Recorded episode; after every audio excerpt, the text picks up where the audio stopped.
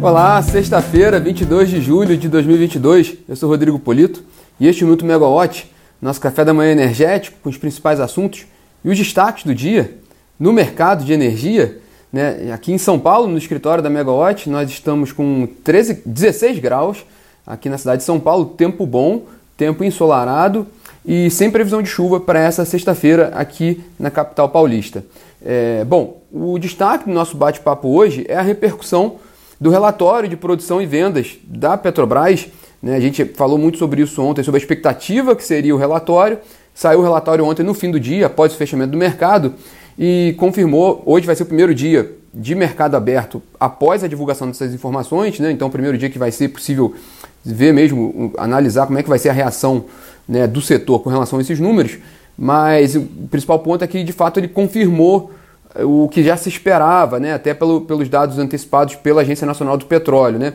A Petrobras ela reportou uma queda da ordem de 5% da produção de petróleo no segundo trimestre desse ano em relação a igual período do ano passado. E na área de gás natural, a produção também ficou nessa mesma comparação uma queda da ordem de 4,9%. De acordo com a Petrobras, né, o que motivou essa queda da produção no segundo trimestre foi principalmente o maior número de paradas para manutenção de plataformas de produção, o que é uma, uma medida operacional recorrente da companhia, né? ela tem que organizar o processo de parada para manutenção, não é algo simples, então aconteceram muitas paradas nesse período, e também um efeito do acordo, né, do, do início de vigência do contrato de partilha de produção dos volumes do excedente da seção onerosa das áreas de CEP e Atapu, que são duas áreas no pré-sal da Bacia de Santos. Com a entrada em vigor desses acordos, a, a produção da, que é referente à Petrobras diminui automaticamente por causa do, do, dos contratos. Né? Mas com relação à parada para manutenção, como a gente falou aqui, é um processo esperado, comum da indústria petrolífera, né? ele é planejado, ele dura um tempo. Né? O que aconteceu ali, que é um ponto a observar, é que essas paradas coincidem com o momento de um petróleo mais elevado, né? de um valor de petróleo mais elevado, então ela acaba perdendo um pouco a oportunidade de capturar um pouco desse petróleo elevado, desse preço elevado, enquanto a, a plataforma está com parada para manutenção. Né?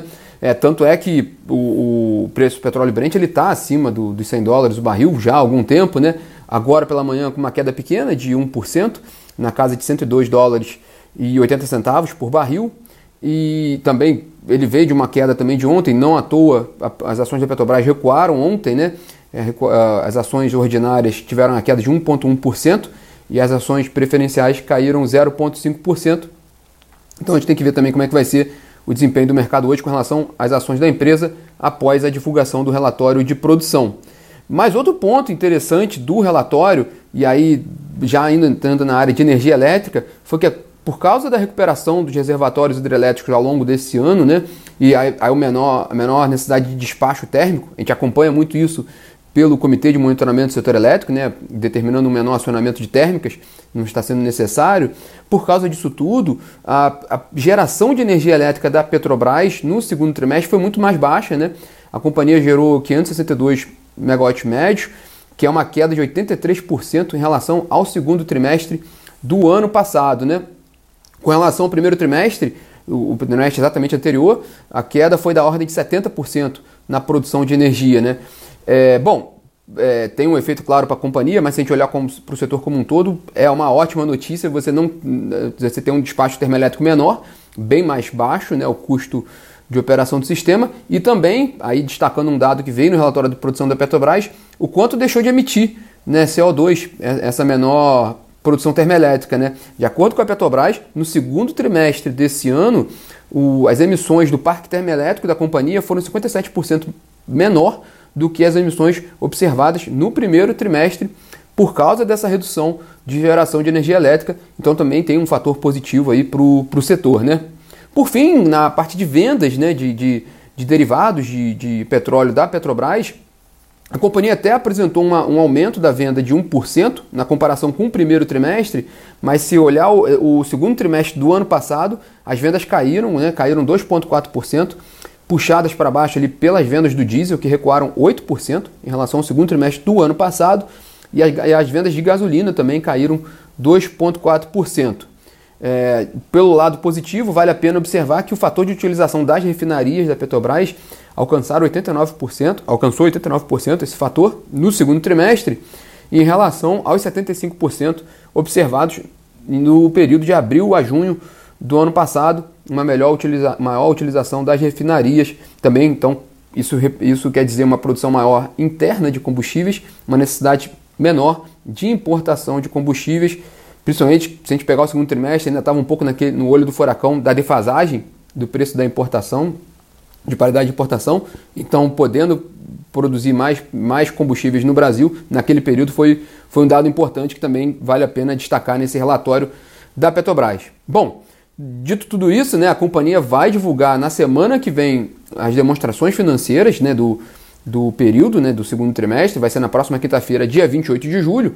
Mas o que está ali, né, a grande questão em relação à Petrobras nesse momento, não é nem a produção, que já era esperada essa queda, nem muito o resultado, que também já está meio que na, na conta ali do mercado. Né? A preocupação está mais com a Petrobras que vai vir pela frente após a definição do Conselho de Administração da Petrobras, como a gente mencionou aqui ontem, né, que é um tema que está muito, muito, está tá, tá com grande destaque, né, que é essa discussão em relação à composição do, do Conselho de Administração. A, o, o, governo ele, ele bate na tecla e insiste na chapa completa dos sete nomes, incluindo dois nomes que foram que tiveram parecer de, pela, pela, por rejeição pelo comitê interno da Petrobras por serem da estrutura federal do governo, então poderia configurar conflito de interesse, mas o governo insiste na, na, na votação desses nomes.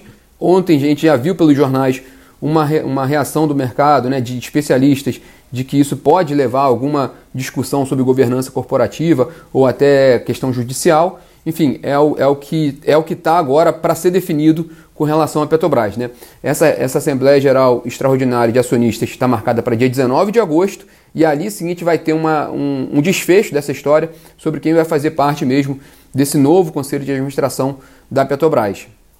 Bom, ontem também saiu a pauta da próxima reunião da diretoria da ANEEL, na próxima terça-feira, né? E só dois destaques rápidos, porque na semana que vem a gente vai falar bastante sobre isso, né?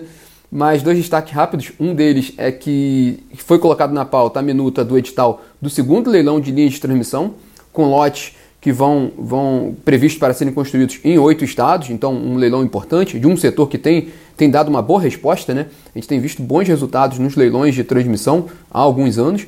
Então, acompanhar como é que vai ser esse, essa minuta desse edital a ser aprovada na semana que vem. E também é, reunião, é, revisões tarifárias extraordinárias da Energisa Mato Grosso e Mato Grosso do Sul. Então também é importante ver esse ponto na semana que vem, entre outros assuntos que a gente detalha com mais calma, tanto na segunda quanto na terça-feira, no dia da reunião. É, e hoje foi publicado no Diário Oficial da União um, um, decreto que estabelece a data de 31 de março de 2023 para comprovação de atendimento à meta individual de créditos de descarbonização, os CBIOS, no âmbito da Política Nacional de Biocombustíveis, o Renova Bio. Então está publicado hoje no decreto essa informação importante para o setor de biocombustíveis. E aqui na Megawatt hoje também a gente tem webinar, né? tem evento, evento sobre preço por oferta. Né? Nós vamos falar sobre o estudo feito pela Engie e a PSR, que aponta que o desenho do cálculo de preço por oferta pode ser implementado no, no, no, Brasil em menos de quatro anos. Né? Um estudo completo sobre esse tema. É, é um, na semana passada a gente já tratou sobre, sobre preço por oferta, né? um evento semelhante, está disponível no YouTube. E esse, esse vai ser o segundo evento sobre o tema, às 11 horas da manhã no YouTube da Megawatt também, com a participação de Eduardo Takamori e Lucas Sequeto, da Engie Brasil Energia, do Gabriel Cunha, da PSR, e da Juliana Chad e da Tainá Mota, da Megawatt. Então é às 11 horas no YouTube da Megawatt e lá no YouTube da Megawatt vocês podem fazer a inscrição no canal e também ativar a notificação para ficar sabendo de todas as novidades das transmissões da Megawatt no YouTube. E também vocês podem se atualizar com as informações do setor e as análises pela megawatt.energy e também pelo aplicativo disponíveis nas lojas de aplicativos no celular. Bom, pessoal, esses são os destaques dessa sexta-feira. Tenham todos um ótimo final de semana, um final de semana de descanso e nos vemos novamente na segunda-feira. Tchau, tchau.